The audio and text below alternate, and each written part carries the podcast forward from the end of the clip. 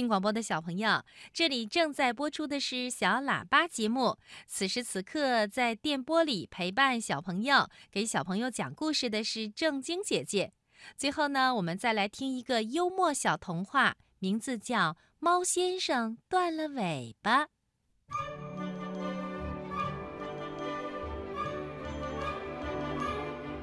和往常一样，猫先生高兴地走进猫饭馆。给我来一只活老鼠，他对猫伙计说：“要健壮的，能说会道的。”好的，能说会道的老鼠滋味最好。猫伙计很快端来了一个精美的盘子，盘子里放着一块面包，面包上面躺着一只小老鼠，它好像刚刚睡醒，站起身来。舒服的伸了一个懒腰。呃，您好，尊敬的先生。小老鼠居然冲猫先生鞠了一躬。真棒，这只小老鼠的味道一定好。猫先生喜滋滋地拿起了刀叉。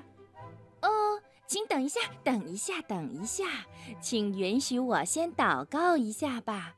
我就要离开人世了呀，小老鼠说着，跪在了面包上，认真的祷告起来。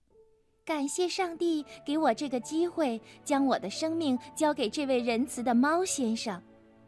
小老鼠的祷告让猫先生高兴极了，他叫来猫伙计：“我今天太开心了，遇到了这么可爱的小老鼠，我要喝酒。”猫伙计很快端来了一杯高级的红葡萄酒，猫先生喝了一口酒，又拿起刀叉朝小老鼠伸过来。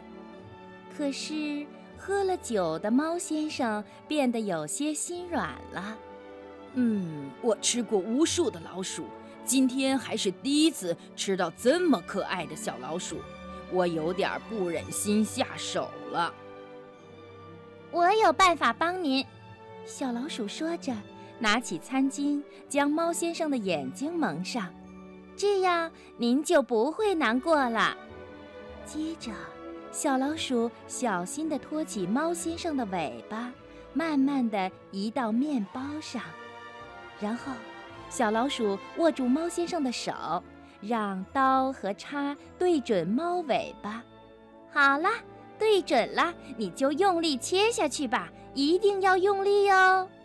好的，我会用力的。谢谢你帮助了我，你真是太可爱了。猫先生说着，用力切了下去。喵呜喵！